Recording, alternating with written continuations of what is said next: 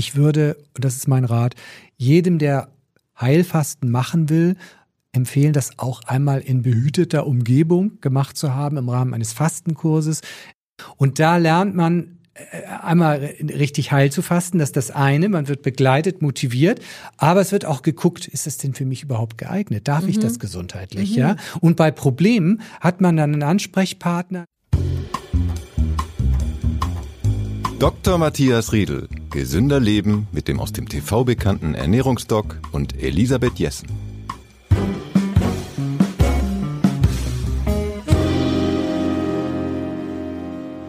Der Frühling ist die beliebteste Zeit zum Fasten und viele machen das ganz regelmäßig, einmal im Jahr, mehrfach im Jahr und andere trauen sich das aber gar nicht zu. Und welche Vorteile das hat, für wen sich das eignet und für wen vielleicht eher nicht, darüber wollen wir heute sprechen. Wir haben natürlich auch wieder einen Ernährungsmythos für euch, den wir aufklären und wir haben am Schluss wieder ein Rezept. Ich bin Elisabeth Jessen und begrüße wieder ganz herzlich Dr. Matthias Riedel, Ernährungsdoc, Ernährungsmediziner, ärztlicher Direktor des Medikum Hamburg. Und Sie stehen wieder mit Rat und Tat uns heute für Fragen zur Verfügung. Genau, mehr. Moin. Herzlich willkommen. Freue mich, ja. Was für Vorteile bietet das Fasten? Ja, also äh, eine ganze Reihe. Mm, wir, die Studienlage ist tatsächlich ein bisschen uneinheitlich, mhm. aber wenn man das so insgesamt betrachtet, muss man sagen, ähm, es kann positive Effekte für die Immunabwehr haben, es kann positive Effekte für die Entzündlichkeit im Körper haben. Äh, deshalb ja auch der Einsatz bei entzündlichen Erkrankungen, wie zum Beispiel bei Rheuma. Ähm, aber auch äh, für die Krebsentstehung kann es positive Effekte haben. Äh, wobei ich jetzt nicht, man muss sofort sagen, ja, Moment, halt, wer jetzt Krebs hat, nicht plötzlich jetzt anfangen, äh, blind drauf loszufassen. Da müssen wir ja auch noch drauf kommen, wie man es macht und was mhm. man macht. Und letztlich dieses ganze Bündel von Zivilisationskrankheiten, die wir haben, also Fettleber, erhöhte Blutfette, Diabetes und so weiter, Bluthochdruck, die profitieren davon und natürlich auch das Gewicht auch als zentraler mhm. Punkt für diese Krankheiten. Und so muss man sagen, warum ist das so? Das ist einfach deshalb so, weil das Fasten eigentlich etwas nachahmt, was zu uns gehört, nämlich ab und zu mal die Klappe halten und nichts reinstecken. Ja? Äh, weil in der Vergangenheit der Entwicklungsgeschichte der Menschen war Hunger allgegenwärtig. Das muss ich jetzt älteren äh, Hörern auch nicht sagen, die vielleicht noch den Krieg erlebt haben. Und ähm, dieses Hungern ist Teil unseres Lebens mhm. und wir also brauchen. Es, es wäre Teil unseres ja, Lebens. Es wäre, äh, ja, es wäre so vorgesehen, aber tatsächlich hungern wir ja nicht mehr. Genau, wir hungern nicht mehr und, und dieser, unser Stoffwechsel hat sich dem angepasst und wir brauchen das. Wir brauchen Pausen. So muss man sagen, ist schon allein die Pause zwischen dem Frühstück und dem Mittagessen wichtig. Und je länger die Pausen sind, äh, desto besser auch. Sie müssen vorkommen. Und ich kann auch mal eine Zeit lang auf Pausen verzichten, aber der Stoffwechsel fängt dann an zu leiden. Es kommt zur Organverfettung. Und da ähm, hilft das Intervallfasten. Das Intervallfasten, das Fasten, das Heilfasten, das sind eben alles Elemente, die uns helfen, diese Pausen zwischen den Mahlzeiten, wie auch immer lang die sind, ja, äh, diese Pausen wieder zu machen, um dem Stoffwechsel das zu geben, der Ernährung das zu geben, was es für uns gesund macht. Bevor wir dazu kommen, wie Fasten eigentlich funktioniert, würde ich gerne nochmal von Ihnen hören. Intervallfasten haben wir ja auch schon mehrfach besprochen, bedeutet ja einfach äh, diese langen Pausen, ich darf aber essen. Warum ist das Fasten vielleicht günstiger als das Intervallfasten oder kann ich, wenn ich Intervallfaste, auch auf das Fasten verzichten? Äh, jein. Also ähm, die, die, die, es ist quasi so eine so eine Abstufung von äh, ich mache Pausen zwischen den Mahlzeiten ja. von fünf Stunden. Ich mache sogar nachts eine Pause eine bis zu 16. Dann sind wir schon beim Intervallfasten, beim Nachtfasten. Oder aber ich gehe den nächsten Schritt und ich mache Heilfasten. Und das hat dann sind dann schon mehrere Tage, fünf, sechs, sieben Tage. Ich würde es auch gerade für den Anfang nicht länger machen. Mhm. Und ich würde auch zehn Tage nicht überschreiten. Weil? Weil es dann am Ende schon doch zum Muskelabbau kommen mhm. kann. Und ich würde, und das ist mein Rat, jedem, der Heilfasten machen will, empfehlen, das auch einmal in behüteter Umgebung gemacht zu haben im Rahmen eines Fastenkurses. Und da lernt man einmal richtig heil zu fasten, das ist das eine, man wird begleitet, motiviert, aber es wird auch geguckt, ist das denn für mich überhaupt geeignet? Darf mhm. ich das gesundheitlich, mhm. ja? Und bei Problemen hat man dann einen Ansprechpartner, eine Betreuung auch, die, die sagt, also ich habe jetzt die und die Probleme, ist das okay? Was kann ich dagegen tun? Ich möchte trotzdem dabei bleiben.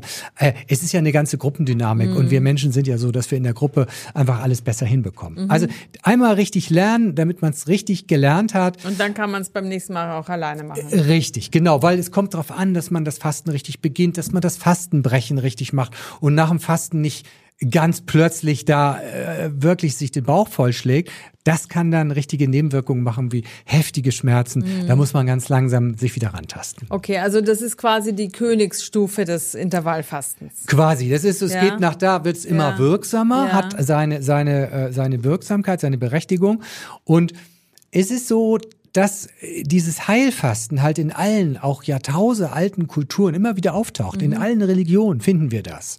Und äh, das war bei den alten Griechen, das war bei den alten Römern so, die alle Kulturen kennen heilendes Fasten und wussten auch um die Wirkung. Und wir sind jetzt dabei, dass wir sagen, ja, in der modernen Medizin, Moment, ist das ein alter Kram, so ein Hokuspokus von früher. Aber wenn man da mit Studien genau drauf schaut, merkt man, richtig durchgeführt, und das ist der Punkt, mhm. hat es auch einen positiven heilenden Effekt auf uns. Und ich hatte ja schon mal erwähnt, dass, dass in Russland, wo man lange eben keine modernen Medikamente hat, eben man Rheuma sehr intensiv mhm. mit Heilfasten äh, behandelt hat und auch von Otto Buchinger, ja, einem, einem der, der Heilfasten-Päpste, ist berichtet worden, er hat 19 Tage Heilfasten gemacht, schwer, also Rheuma gehabt und hat hinterher gesagt, ich konnte meine Gelenke dann wieder bewegen wie ein junger mhm. Mann. Es hat positive Effekte, gerade auf Entzündungsprozesse. Andersrum kann man sagen, wenn ich mich durchs Leben futtere und keine Pausen mache, muss ich mich nicht wundern, dass bei mir die Entzündungsbereitschaft zunimmt. Und wir haben eben auch eine Zunahme von Autoimmunerkrankungen. Es ist schon so, dass jeder Zehnte eine Autoimmunerkrankung hat. Ich will jetzt nicht sagen, dass es das alles vom Durchfuttern kommt, aber das hat natürlich auch da drin mit seine Wurzeln. Das müssen wir zumindest annehmen. Mhm. Können Sie so ein bisschen beschreiben, wie das Fasten funktioniert? Also darf ich dann wirklich nur noch Wasser trinken oder nur noch ungesüßten Tee oder darf ich gar nichts, also gar keine feste Nahrung? Wie funktioniert Fasten? Ja, es gibt verschiedene äh, äh Fastenrichtungen und ähm, was wir äh, machen, ist das, äh, was wir jetzt präferieren auch, ist das Gemüse- oder Saftfasten äh, nach Buchinger. Das ist modernisiert worden. Es ist von Anfang an immer äh, verbessert worden, weil wir natürlich neue Erkenntnisse haben. Und das, was man instinktiv damals gemacht hat, muss nicht unbedingt äh, richtig sein. Es gibt auch Molkefasten, da sehen wir eher kritisch, jetzt gerade Milch äh, mhm. äh, zu trinken dabei. Aber fangen wir einfach mal bei der, bei der, äh, beim Saftfasten äh, nach Buchinger an. Da ist es so, man fängt an mit zwei Entlastungstagen. Man schleicht sich also ganz langsam ran, bereitet den äh, Stoffwechsel darauf vor. Und wichtig ist eben auch die positive Entscheidung. Ich will mhm. fasten. Es mhm. ist ja nicht so, dass Pfeilfasten ist, ich esse jetzt einfach nichts mehr und hungere. Das ist es nicht, weil wir führen ja ganz bewusst etwas zu, um eben diesen Prozess, äh, nämlich des Hungerns, äh, zu vermeiden, sondern der Körper kriegt bestimmte äh, Substanzen auch zugeführt, damit wir eben möglichst auch den Abbau von Muskulatur klein halten. Das ist wichtig. Das ist der Unterschied zum, zum Hungern. Und ähm, wir haben weiterhin Energiezufuhr von außen. Und beim Hungern ist es so, wenn ich keine Energie zuführe, dann verbraucht der Körper seine Kohlenhydratvorräte, dann geht er auch an die Fettreserven, er geht aber auch an die Eiweißreserven. Mhm. und die haben wir in der Muskulatur. Das wollen wir verhindern. Also zwei Entlastungstage ähm, äh, werden empfohlen mit einer reduzierten äh, Kalorienzahl. Und schließlich geht's dann los, viel Wasser trinken, energiefreies Wasser natürlich, da dürfen also auch keine Kohlenhydrate drin sein und dann gibt's verschiedene Formen der Darmreinigung, ob man das mit Abführmitteln und wie auch immer macht. Also da gibt's unterschiedliche Schulen, aber auch da würde ich immer empfehlen, sich das einmal äh, zeigen und mhm, erklären zu mhm. lassen. Und ähm, schließlich kommt dann das eigentlich Fasten nach diesen äh, beiden Entlastungstagen, wo 500 Kilokalorien aufgenommen werden, entweder als Gemüse, äh, Saftfasten äh, oder als mit Obstsäften. Und das ist dann je nach Schule ein bisschen unterschiedlich. Äh, und das kann man aber auch mit dem Fastenleiter äh, besprechen, wie man das dann am besten macht. Und dann kommt das Ende des Fastens, fünf, sechs, sieben Tage. Dann kommt das Fastenbrechen und das Fastenbrechen geht auch nach einem äh, Ritual ab, wo man dem Körper langsam wieder was zuführt äh, und das über drei Tage steigert. Also nicht gleich wieder voll äh, normal essen, sondern langsam steigern. Da geht es auch um mit Gemüse, aber auch mit Haferflocken. Da sind sie wieder, mhm, ne, unsere mhm. Haferflocken. Ähm, und äh, gibt's Aufbautage, wo man erstmal mit, mit 800 Kilokalorien steigert und am dritten Tag dann den Kalorienbedarf weiter aufbaut aufgebaut.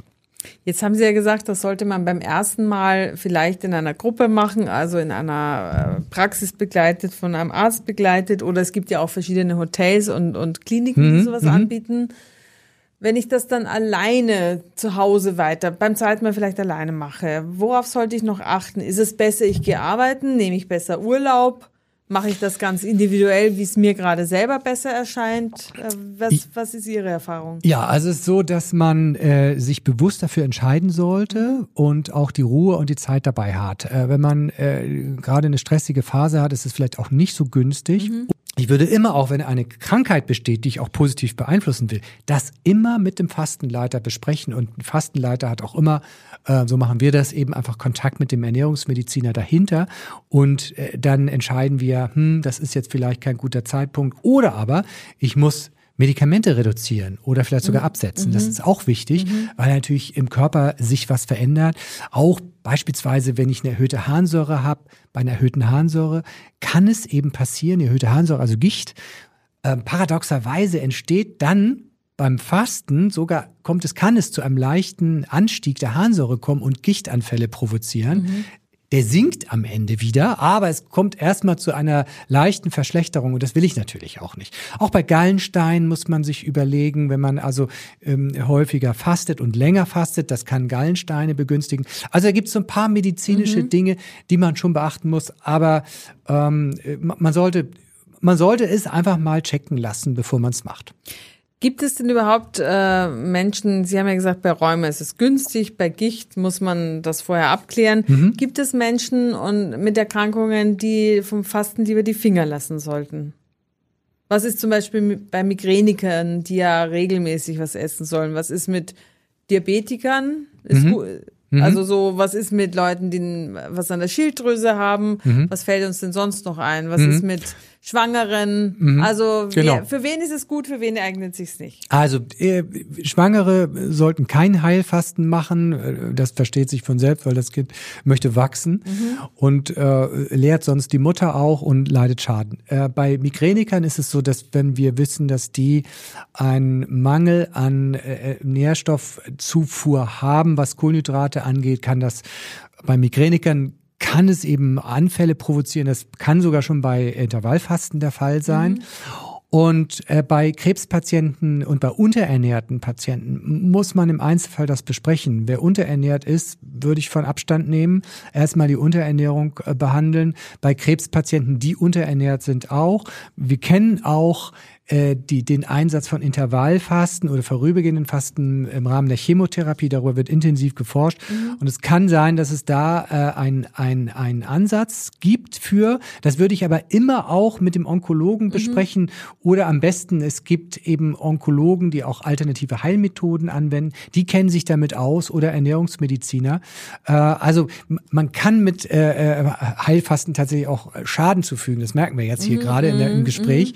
Mhm. Ähm, deshalb deshalb, ähm, also ehrlich, wer, wer, wer gesundheitliche Probleme hat der sollte den Ernährungsmediziner vorher fragen, der sich damit auskennt. Kann ich auch zum Hausarzt gehen mit sowas? Wenn der sich damit auskennt, ja. ja. Ne, weil das ist aber so, dass weil der kennt natürlich seine Patienten ja, ja, in der Regel am besten und kann dann genau. sagen, äh, richtig. Der, der, kennt ja die Palette der Krankheiten. Genau. Ich würde den Hausarzt ansprechen mhm. und äh, und äh, dann wird man auch schon merken, wie, wie die Reaktion ist. Äh, bei Diabetikern ist es auch so, wenn Blutzucker wirksame Medikamente genommen werden, dann muss da über die Dosis gesprochen mhm. werden gerade bei Insulin mhm. beispielsweise muss gesprochen werden. Natürlich können Diabetiker auch Heilfasten, aber das muss immer ärztlich begleitet sein. Also für die ist sozusagen ein Heilfastenkurs dann fast schon ein Muss, okay. weil man will ja auch tatsächlich den ganzen Effekt des Heilfastens mhm. bekommen. Ne? Nun ist ja das, die Gewichtsabnahme meistens ein Nebeneffekt. Ja. Das ist ja nicht das, der Hauptgrund sozusagen, ja. aber ein Nebeneffekt. Wie lange hält der denn vor? Ja, also, äh, das ist ein wichtiges Thema. Das ist gut, gut, dass Sie das ansprechen, weil wer jetzt sagt, oh, ich mache Heilfasten und prügel mein Gewicht immer äh, alle paar äh, Monate mal runter. Nein, dafür ist das nicht gedacht. Natürlich hilft es bei der Gewichtsregulierung, aber Heilfasten ist nicht dazu da, abzunehmen. Ähm, da hilft Intervallfasten, weil ich das also dauerhaft auch machen kann.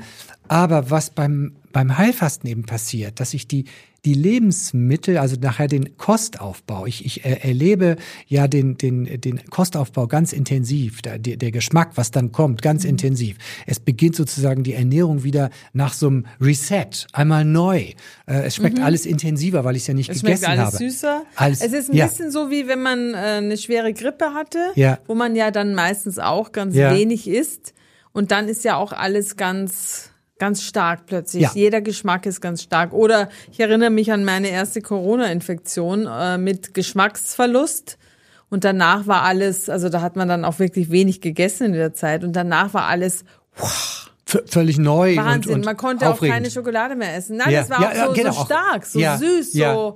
So man, scharf, so salzig, alles war plötzlich wie, ja, wie potenziert. Genau, die, Geschmack. die Empfindlichkeit für Zucker mm. ist dann auch resettet worden mm. und wir merken, was, in was für einer süßen Welt wir leben und dieses Zeitfenster sollte man auch nutzen, zu sagen, okay, ich, ich werde jetzt, ich habe den Kostaufbau, ja, ich, ich will jetzt einen Neustart machen. Mhm. Da, das ist natürlich auch die große Chance, dass ähm, auch, auch ähm, mit, mit den Effekten, die man vom Intervallfasten merkt, vielleicht sind Beschwerden besser geworden, vielleicht ist die Stimmung gehoben sogar. Das ist am Anfang erstmal nicht so, aber im Laufe des Fastens berichten viele Menschen mhm. das. Und mit diesem Schwung in die neue Ernährung zu gehen und zu sagen, okay, ich mache jetzt ganz ganz bestimmt nicht so weiter wie vorher. Und ich nutze das auch wirklich für eine Verbesserung der Ernährung. Und wenn man vor dem Fasten einmal seine Analyse gemacht hat, was man alles falsch gemacht hat, ja, ist das, wäre das ganz gut. In meiner Empfehlung ist das sogar gut zu wissen, okay, was läuft hier falsch? Dann kommt diese Reset-Phase und dann nehme ich mir das, was vorher falsch gewesen ist, was ich vorher analysiert habe, einmal mal vor. Ich schreibe es auf und sage, okay, da war zu viel Zucker, viel zu wenig Gemüse. Und jetzt besteht die einmalige Chance, bei dieser hohen Empfindlichkeit gegenüber süß und tatsächlich nochmal neu anzufangen. Also wer vorher einmal äh, seine Ernährung analysiert hat, vielleicht auch mit der MyFoodDoctor-App, wenn man guckt, also da ist mein Problem, viel zu wenig Gemüse, viel, viel, viel Zucker, das einmal aufschreiben und dann neu starten und an diese neuralgischen Punkte rangehen, weil man, man macht wirklich einen Neustart mhm. und das ist eben die Chance und dann haben wir diesen positiven Effekt natürlich auch aufs Gewicht. Ich habe jetzt so unwissend getan. Tatsächlich habe ich schon sehr oft gefastet und kann das total bestätigen. Also es ist einfach, ich habe auch immer mein Fastenbuch äh, und lese jeden Tag, was ich dann tun soll. Da steht dann auch sowas wie eine Priesnitz-Leibauflage oder ein Leberwickel. Also so Dinge, die man für sich tut, um mhm. diese Zeit gut für sich zu gestalten. Fenster auf in der Nacht, Baumwolle tragen, mhm. keine Kunstfaser mache ich sonst auch nicht, aber einfach so für sich was Gutes tun und man nimmt schon so einen kleinen äh, oder auch einen größeren Geisteswandel aus dem Ganzen mit, weil man danach so bewusst ist. Mhm. Das mhm. hat auch nicht immer fürs Leben angehalten bei nee. mir. Also musste ich immer wieder mal fasten. Inzwischen habe ich aber deutlich mehr umgesetzt, seit wir beide immer miteinander zu tun haben. Aber Fasten ist einfach so ein schöner, so, so ein Klick im Kopf, das ja, macht. Ja, und dann. Ja, ein Schalter. Äh, ja, und deshalb ist der Frühling so perfekt, finde ja, ich. Ja. Im Winter ist es ein bisschen zu kalt, weil man friert leicht. Äh, mhm. Man muss sich immer warm einpacken. Und der Frühling ist einfach so die Zeit des Aufbruchs und deshalb, glaube ich, passt das Fasten so gut da rein. Das, das ist richtig. Die Kulturen haben es ja auch. Ja, äh, und die Religionen haben stimmt. es dann wir, wir auch eben. Richtung Ostern, da ist genau. es ja auch in der, von der Kirche so vorgeschlagen. Ja, ja. Aber völlig unabhängig von irgendwelchen Konfessionen, äh, finde ich, kann man sich das gut mal überlegen, weil es tut einem gut. Es ist ein Angang, aber sobald, so wie Sie gesagt haben, man macht es bewusst, Und dann ist es auch nicht mehr so schwer. Nein, genau. Man muss sich dazu entschlossen haben. Ansonsten Genau. leidet man ja fürchterlich. Und äh, Aber das mit dem Hunger ist auch so eine Sache. Irgendwann ist der halt nicht ja, mehr da. hat man es überwunden. ja, und das ne? ist ein tolles Gefühl, mit Ja. wie wenig der Körper auskommt. Ja. Und trotzdem kann er ganz leistungsfähig sein. Und was Ernährung mit uns macht, auch wenn wir mal nichts essen Mhm. und auch das Bewusstsein, dass auch diese Pausen physiologisch, wie wir Ärzte sagen, Mhm. sind. Das heißt, die gehören zum Menschsein. Und wer diese Pausen aus, es ist quasi, ist das Fasten, das Heilfasten das Normale. Und so wie wir leben eben nicht. Und, und ob ich jetzt Intervallfasten mache oder Heilfasten, das kommt ganz drauf an, wie, wie man es so sieht. Aber es ist eine Chance, einmal zu resetten und einen Neuanfang zu machen. Trotzdem ist Intervallfasten nicht so ein Angang, das praktiziere ich doch sehr regelmäßig, jedenfalls immer von Montag bis Freitag. Und Fasten muss man sich wirklich vornehmen, da sollte man auch keine großen gesellschaftlichen äh, Termine haben, Mhm. sonst steht man halt immer ein bisschen außen vor mit seinem Glas Leitungswasser. Richtig. Ja, und dann stehen die Kekse auf dem Tisch in der Nein, das Sitzung. ist gar nicht äh, verlockend, aber man ist so ein bisschen Ja. ungastlich oder Ja. ungesellig dann in der ja, Zeit. ja, klar. Warum isst du nichts? Genau, äh, da muss man nicht nur erklären, warum man keinen Alkohol trinkt, weil Alkohol und äh, Kaffee Das und haben wir auch vergessen. schwarzer Tee. Richtig. ja, genau, das haben wir völlig vergessen. ja, genau. Das, was- das gehört ja mit dazu. Alkohol, Genau. Tee, Kaffee ähm, steht eben auch auf der Fastenliste. Genau, und das dankt einem der Körper wirklich sehr. Ja. Und natürlich gibt's auch eben mal Beschwerden, Verstopfung oder Übelkeit oder, Oder mal Kopfschmerzen. Frieren oder Ge- Kopfschmerzen. Geht alles wieder weg Genau, und am Ende fühlt man sich trotzdem großartig. Also ich werbe dafür, äh, es lohnt sich jedenfalls einfach mal das auszuprobieren. Und wenn man feststellt, das ist nun partout gar nichts, nicht am zweiten Tag aufhören.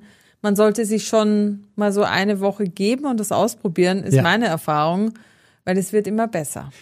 Möglichst nicht länger, ne? Nicht Mhm. wie Otto Buchinger 19 Tage. Also da, da das ist dann schon ne, zu Das viel. ist ne? Hardcore. Ja, das ja. glaube ich ist auch, äh, das ist einfach auch langweilig. Dann ist jedes Lebensmittel, was man sieht, so verlockend. Auch jedes knackige Gemüse möchte man irgendwann auch mal wieder essen. Man möchte mal wieder was zwischen die Zähne kriegen. Das ist meine Erfahrung. ja, ja, genau. Man möchte mal was kauen. Aber er hatte damals ja nicht die modernen Rheumamedikamente äh, und, Mhm. Klar. und dem, der stand ja mit dem Rücken zur Wand und Ja, das ja. ist dann nachher eine Sache. Aber auch das muss alles ärztlich begleitet sein. Ja, herzlichen Dank. Also packt es einfach mal an, wenn ihr mögt. Es ist eine interessante Erfahrung. Der Ernährungsmythos. Wir haben auch wieder einen Ernährungsmythos heute ähm, und bin gespannt, was Sie uns da erklären. Nämlich Kohlenhydrate machen dick. Stimmt das, Herr Dr. Riedl, oder nicht? Klare Antwort, jein. ähm, Das ist super. Super, ja, ne? ist großartig. Ja. Aber jetzt kommt die Erklärung. Also, äh, ähm, ähm, wir stellen fest, dass Kohlenhydrate, je einfacher sie ins Blut übergehen, je mehr machen sie dick. Also wenn ich aber Lebensmittel habe mit Kohlenhydraten, wo die Kohlenhydrate komplex vorliegen, vielleicht auch in einem gesamten äh, Lebensmittel wie in einer Nuss oder auch im Gemüse und die nicht hoch verkleinert sind äh, oder, oder gemahlen sind, dann machen sie nicht dick. Im Gegenteil, dann machen sie sogar schlank. Also, das Vollkornbrot, das Gemüse hilft, das Gewicht zu halten. Das hochgemahlene Mehl von Ballaststoffen befreit nicht. Der Zucker erst recht nicht. Das ist sozusagen die Spannbreite. Es kommt immer darauf an, wie ist es verarbeitet und was macht es mit unserem Blutzucker. Und das entscheidet dann auch, ähm, ob es, äh, ob wir, äh, ob es dick macht oder nicht, weil zum Beispiel die Kohlenhydrate in den Hülsenfrüchten und in den Nüssen machen nicht dick. Im Gegenteil. ja, herzlichen Dank. Haben wir wieder was gelernt. Sprechstunde beim Ernährungsdoc. Wir haben wieder Fragen von euch äh, und die stelle ich einfach jetzt gleich mal die erste. Und zwar Matthias. Matthias hat uns geschrieben, ich bin Mitte 30 und leide seit über 15 Jahren an einer CED, einer chronisch entzündlichen Darmerkrankung.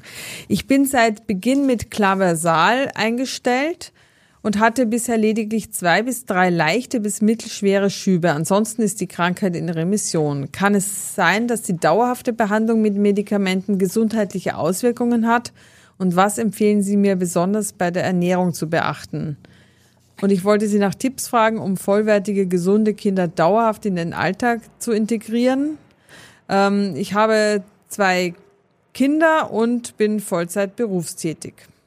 Ja, ähm, Clavasal, also dieses Medikament gegen die chronisch entzündliche Darmerkrankung, ist im Allgemeinen sehr gut verträglich. Mhm. Das kann man auch länger machen, aber wie, wie so häufig ist es eben so, dass solche Medikamente eben auch äh, Nebenwirkungen haben, die dann doch plötzlich auftreten, wie zum Beispiel Herzbeutelentzündung oder Magen-Darm-Problematiken äh, wie Durchfälle, Übelkeit oder ähm, auch äh, Nierenfunktionsstörungen, Muskelschmerzen. Das kann, kann auftauchen. Wenn es aber nicht da ist, muss man jetzt nicht äh, das Schwarze an die Wand malen. Mhm. Es wird auf alle Fälle gut ähm, äh, vertragen und das ist das Tolle. Und dass auch die Schübe ähm, leicht bis mittelschwer sind und relativ selten. Das ist äh, alles gut. Was ich hier an diesem Beispiel sehr schade finde, und das wird hier auch deutlich, und das ist der Zustand, den wir in Deutschland haben, die Qualität, die wir in Deutschland haben, dass offenbar hier noch keine Ernährungstherapie durchgeführt oder angeboten wurde. Und das ist in meinen Augen ein Kunstfehler, ähm, weil wir natürlich bei chronisch entzündlichen Darmerkrankungen auch, äh, das kommt jetzt natürlich auf die Art der Erkrankung an, aber äh, können wir äh, den Verlauf, sowohl wenn es Schübe sind, haben wir Mittel, diese Schübe abzumildern. Die Ernährungsempfehlungen in akuten Schüben sind andere als die in der Dauerremission, in der mhm. Erhaltung. Und das ist schade, das ist hier äh, verpasst worden. Und äh, deshalb sollte man hier dringend eine Ernährungstherapie machen und die sollte erfolgen in einer äh, Schwerpunktpraxis für Ernährungsmedizin, äh, Adressen unter Bund Deutscher Ernährungsmedizin. Das sage ich auch immer. Das ist wichtig, weil das Leute sind, die mit Ernährungswissenschaftlern zusammenarbeiten. Und da guckt man sich die Ernährung an und sagt, okay, dieses und dieses und dieses und dieses ist ähm, äh, nicht gut für den Darm. Hier müssen wir den Darm schützen. Hier können wir die Entzündungsreaktion mildern und packen dann mehr Lebensmittel rein, die für den Darm gut sind. Das ist im Groben und Ganzen die Empfehlung. Und äh, ich mich finde es immer, und das ist das, was mich wirklich jetzt auch anfasst, ist einfach, dass ich immer wieder, und das ist leider das Normale, dass ich bei ganz klassischen Indikationen für eine Ernährungstherapie erfahre, es ist nie angesprochen mhm. worden. Und das liegt jetzt einfach daran, dass das eben noch nicht so in der Breite angekommen ist. Und, und deshalb mache ich ja auch äh, diesen Podcast, weil, weil wir darüber aufklären wollen, dass es diese Möglichkeit gibt. Wir befinden uns am Anfang einer Bewegung, dass die Ernährungsmedizin sich den Platz erarbeiten muss, der ihr zukommt. Und es ist so leider, dass neue Sachen, und es ist tatsächlich nicht nur bei der Ernährungsmedizin so. Neues, Gutes braucht eine Medizinergeneration, um beim letzten angekommen zu sein. Also das sind 20, 30 Jahre. Mhm. da kann ich viele Beispiele für nehmen, nennen. Und es ist so, dass, dass man auch viel äh, Häme und, und Widerstand dafür, äh, aber da will ich jetzt nicht nur wieder in die Tiefe gehen, aber tatsächlich ist es so. Ähm, und deshalb eben auch wende ich mich an die Menschen draußen, weil es ist eure Gesundheit. Und wenn die Medizin das System noch nicht so weit ist, ja, dann müsst ihr selber gucken. Weil wenn der Staat und die Kassen uns da nicht schützen, dann müssen wir selber gucken. Und vielleicht ein Tipp, um, um so die erste Information zu bekommen. Wir haben für den NDR die Colitis-Therapie einmal zusammengefasst. Einmal bitte auf die Seite gehen, NDR Ernährungsdocs Colitis, Ernährungsempfehlung. Das ist schon mal ein grober Überblick. Das sind unsere Empfehlungen, die da stehen und die, die kann man schon mal beherzigen. Aber meine dringende Bitte geht auch in eine Schwerpunktpraxis. Lasst euch beraten, weil da ist sehr viel mehr möglich und tatsächlich ist es auch in nicht seltenen Fällen möglich, dass die Schübe aufhören und dass die mhm. Medikation weiter reduziert werden kann. Ich kriege ja immer wieder Post von äh, Hörerinnen und Hörern, die sagen, ja, bei mir in der Nähe ist so eine Schwerpunktpraxis aber nicht. Aber dann würde man so Matthias schon empfehlen zu sagen, dann musst du halt mal 100 Kilometer fahren, mach einen Termin da ab und lass es dann abklären. Auch wenn das aufwendig ja. ist, aber jemand, der so eine Vorerkrankung hat, der ja. sollte dann also einfach also, ja. den, mal diesen Aufwand sozusagen betreiben. Genau. Mhm. Gesetzter Fall, hier wird die chronische Darmentzündung schlechter. Ja. ja dem muss die Medikation eskaliert werden. Mhm. Oder es kommt zu. Matthias hat ja Angst vor, ja. vor dauerhaften äh, Auswirkungen, ja. wenn er die immer nehmen muss. Genau. Okay. Also, das ist wichtig. Viele Schwerpunktpraxen bieten auch Videosprechstunde mhm. an. Man kann das auch tatsächlich heutzutage schon per Video machen. Wir machen mhm. das auch. Und in Hamburg ist es ja so, wir, wir haben ganz viele Patienten aus Österreich, der Schweiz. Das liegt auch an den Flugverbindungen. Manchmal ist es leichter, aus Salzburg oder Innsbruck nach Hamburg zu kommen. Ja, es ist witzig, weil, weil die sind dann anderthalb Stunden hergeflogen. Ja. Und dann stellen sie sich einmal vor, es ist immer gut, die Menschen schon gesehen zu haben, aber dann kann man den Rest auch per Video Mhm. machen oder man macht alles per Video. Ich weiß, dass es in Niedersachsen äh, an, der, äh, äh, an der holländischen Grenze manchmal sch schwieriger ist, nach Hamburg zu kommen beispielsweise als von Mallorca. Ähm, Und wer nicht fliegen will, der Ja. steigt halt den Zug. Von Salzburg oder Zürich kann man auch sehr gut mit dem Zug fahren. die österreichische Bahn fährt noch, ne? Ja. fährt noch pünktlich, ne? Ja. nee, die Österreicher Auch fährt schon nicht, mehr? pünktlich, aber äh, ja doch. Also bis zur Grenze ja, aber wenn man dann in Passau umsteigt, da wird's schwierig. Oder in Salzburg ab München. Doch, die Österreicher, die sind noch besser. Die sind noch besser. Deutlich besser als Am die besten sind die Schweizer, ne? Ich weiß.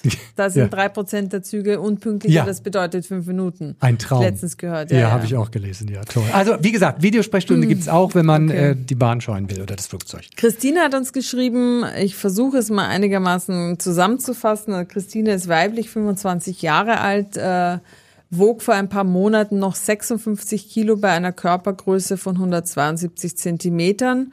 Sie schreibt, ich war mit dem Körpergewicht sehr zufrieden. Ich habe angefangen, euren Podcast zu hören, um mich bewusst mit meiner Ernährung auseinanderzusetzen. Bei mir wurde vor fünf Jahren äh, wurden Zysten an der Schilddrüse entdeckt. Äh, laut den Ärzten sind die Blutwerte normal, beziehungsweise ich muss noch keine Tabletten gegen Über- oder Unterfunktion nehmen. In meiner Familie leidet aber meine Mutter sowie meine Schwester an einer Schilddrüsenunterfunktion. Ich mache zwei bis dreimal in der Woche Sport und würde behaupten, dass ich mich überwiegend gesund ernähre. Dazu laufe ich auf die Arbeit. Ich habe den Zucker reduziert, und äh, sie hat seit zwei Monaten ihre Mahlzeiten auf Frühstück um 10 Uhr und Abendessen um 16 Uhr reduziert, damit sie das Gewicht halten kann. Nun habe ich zwei Kilo zugenommen und habe das Gefühl, dass ich weiter zunehmen werde.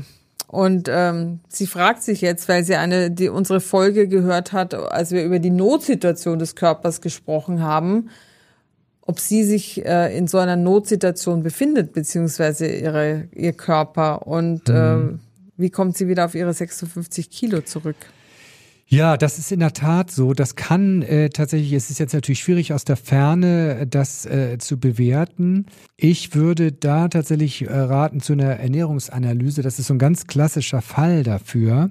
Weil eigentlich klingt es ja gut. Sie, Ja, sie ja. läuft jeden Tag zur Ja, Arbeit, sie hat ihren Zucker reduziert und sie isst nur zwei Mahlzeiten und hat dann auch einen ordentlichen Abstand. Ja, also das kann tatsächlich sein, dass, dass wenn man äh, bewusst seine Ernährung äh, so umstellt, auch in der Furcht zu, äh, vor zu viel Gewicht, dann kann das tatsächlich sein, dass man da so in eine Notsituation sich reinhungert. Das kriegt man raus, indem man einmal seine Ernährung analysiert, also guckt, tatsächlich mal genau guckt, was mache ich da, wie viel nehme ich zu mir. Das ist tatsächlich dann tatsächlich am besten mal über, über die Analyse der MyFoodDoctor-App, wo einfach mal eingeben, habe ich hier meine Kalorienzahl und äh, der Bedarf, das wird gegenübergehalten und dann sehe ich, ähm, habe ich da eine klassische Analyse. Das kann man auch in der Schwerpunktpraxis Ernährungsmedizin oder bei einer niedergelassenen Ernährungswissenschaftlerin machen. Das wird eben auch von den Kassen ja bezahlt. Äh, und äh, die- auf Antrag, ein Eigenanteil ist auch dabei. Ich rate dazu, tatsächlich sich in professionelle Hände zu begeben, aus zweierlei Gründen. Hier gibt es in der Familie die Neigung zur Schilddrüsenunterfunktion äh, beziehungsweise Überfunktion. Und das hört sich für mich an wie äh, eine Schilddrüsenentzündung. Äh, Schilddrüsenentzündung, autoimmune Schilddrüsenentzündung fangen häufig an mit einer, ja, mit einer Entzündung und dann gibt's erstmal eine leichte Überfunktion, dann steigt das Gewicht, ja, dann geht irgendwann diese Schilddrüsenfunktion zugrunde in, in eine Unterfunktion. Und man muss klar sagen, wenn diese wichtige Hormondrüse gestört ist und ich das nachher mit ähm, Hormonen ersetze, dann ist da einfach der Wurm drin. Ja, Äh, die Gewichtsregulation ist äh, total äh, abhängig von der Schilddrüsenregulation und dann wird das Gewicht halten umso schwieriger. Das heißt, ich muss umso genauer darauf achten, nicht in Notsituationen zu kommen, alles richtig zu machen. Und tatsächlich ist das, also mein Rat tatsächlich mit einem Profi das besprechen. Ähm, er spart viel Leid. Das wäre meine Empfehlung aus der Ferne mit einigen Fragezeichen, ähm, ähm, weil hier habe ich keine klaren Diagnosen. Aber das ist für mich das Wahrscheinlichste, so stellt sich das hier dar. Natürlich muss man die Schilddrüsenwerte weiter kontrollieren, aber hier, es gibt die Ernährungsmedizin, Ernährungsmedizin dazu holen, weil äh, tatsächlich hier leidet jemand. Ne? Ja, Und- ja. Also nun ist äh, Christine ja wirklich schlank Ja. bei ihrer Größe und äh, für ihr Alter. Also das, äh, aber äh, Ja, aber, Aber- sie ist 25 Jahre alt, das Ja. ist ja noch nix, aber sie wird ja noch mal älter Ja, ja. und da kommt ja noch einiges im Leben dazu an Widrigkeiten, Schwangerschaften, Mhm, äh, Partnerschaften, bei denen man dann auch noch behäbiger wird, weil die Leute nehmen ja zwischen 30 und 40 erst zu ähm, und ich finde es gut, dass Christine so so aware ist, sozusagen Mhm. so aufmerksam und sie hat sie hat, sie hat ja da ein Problem und wenn sie sich in so eine Notsituation rein ist, quasi, ähm, da muss man auch wieder raus. Marit äh, kommt sozusagen in dieselbe Ecke mit ihrer Frage. Sie fragt, gelten die üblichen Formeln für die Berechnung des Grundumsatzes auch bei starkem Untergewicht? Ich möchte zunehmen und suche eine Orientierung, wie viele Kalorien ich täglich zu mir nehmen sollte. Tatsächlich so, diese Formeln gelten tatsächlich für den Normalfall und für Untergewicht eben nicht. Das heißt, in diesem Fall äh, muss man gucken, dass äh, man äh, den Kalorienbedarf einmal ermittelt und klar bei Untergewicht die Kalorienmenge erhöht, ganz bewusst auch erhöht. Und hier gelten dann halt die, die Regeln äh, wie bei Untergewicht. Also es geht jetzt nicht nur einfach darum, ähm, äh, einfach nur die Kalorienmenge zu erhöhen. Also da können ja auch Chips essen oder, oder Gummibärchen, ja, also das soll es ja nicht sein, sondern wir wollen den unterernährten Menschen, der häufig eben auch einen Muskelmangel hat, mit der richtigen Menge an Eiweiß versorgen, mit äh, der Menge an, an, an gesunden Fetten. Ähm, und es geht ja nicht nur einfach um Energie. Ich, ich will ja einen untergewichtigen Menschen nicht einfach nur fett machen.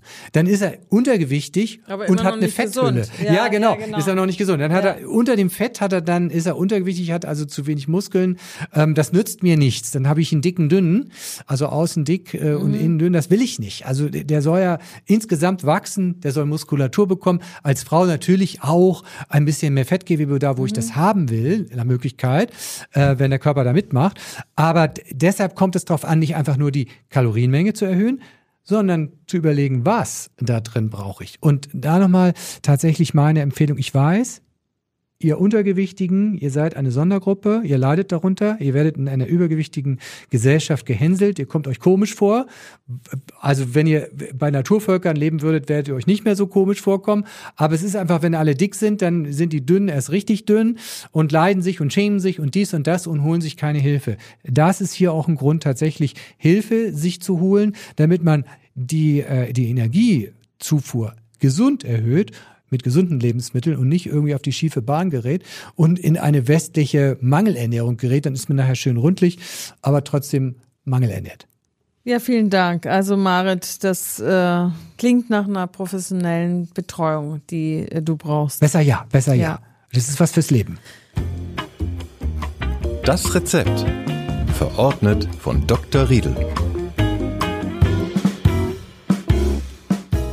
Und wir wollen natürlich auch noch irgendwie ein schönes Rezept haben heute von Ihnen, Herr Riedel. Ja. Was haben Sie denn heute? Ja, da habe ich mein neues äh, Buch mitgebracht, die 80 besten Rezepte gegen Bauchfett. Darum geht's ja auch. Bauchfett hat bei uns eine krankmachende Wirkung. Und das sind 80 Rezepte, die sich bei uns in der äh, Arbeit mit Menschen mit Bauchfett eben bewährt haben, die ich wirklich von ganzem Herzen empfehlen kann.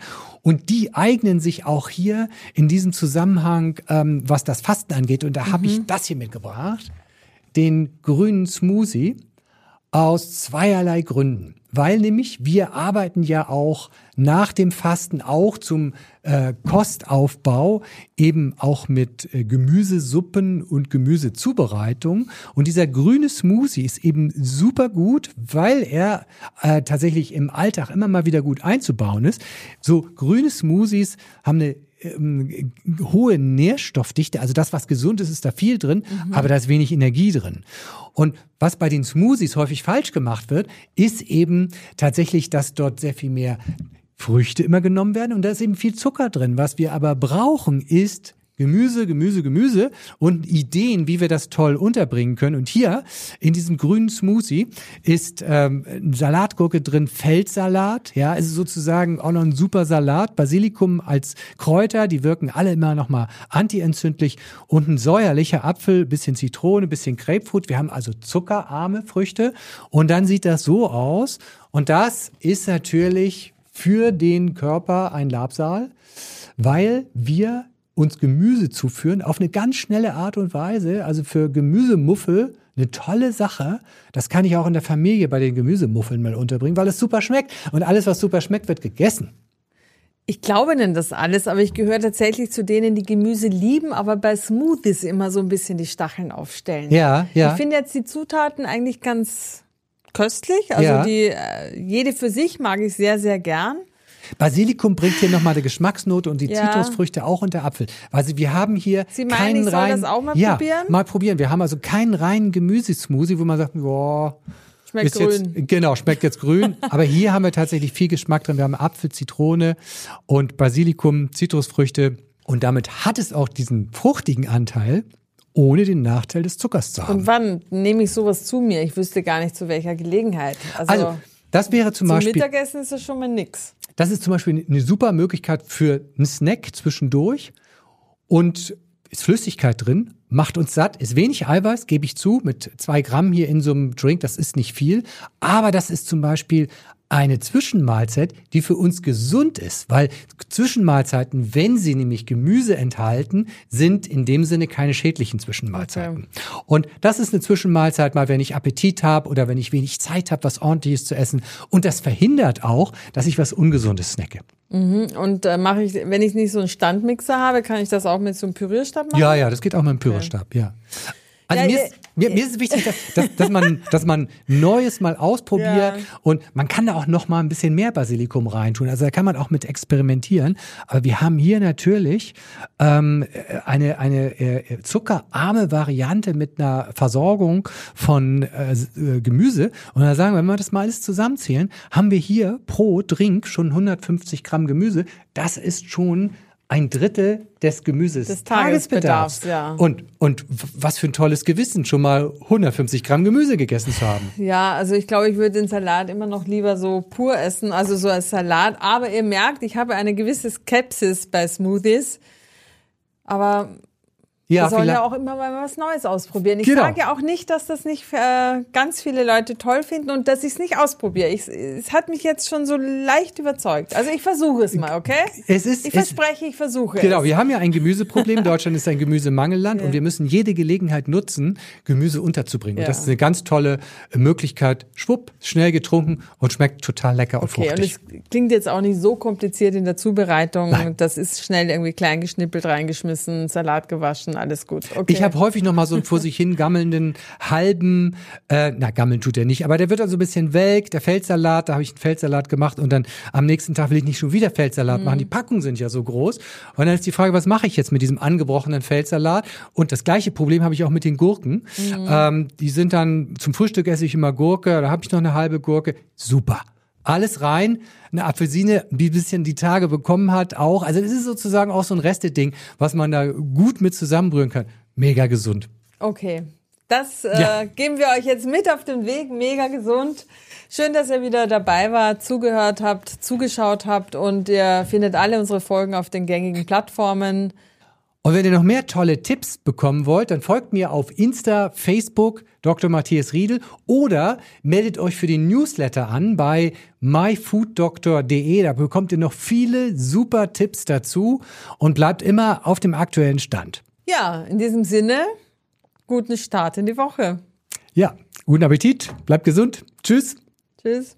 Eine extra Ernährungsdoc-Show gibt es im April 24 in Flensburg, Lübeck, Hannover und Düsseldorf. Es sind noch Karten vorhanden. Die nächste Folge vom Ernährungsdoc hören Sie am Montag in zwei Wochen.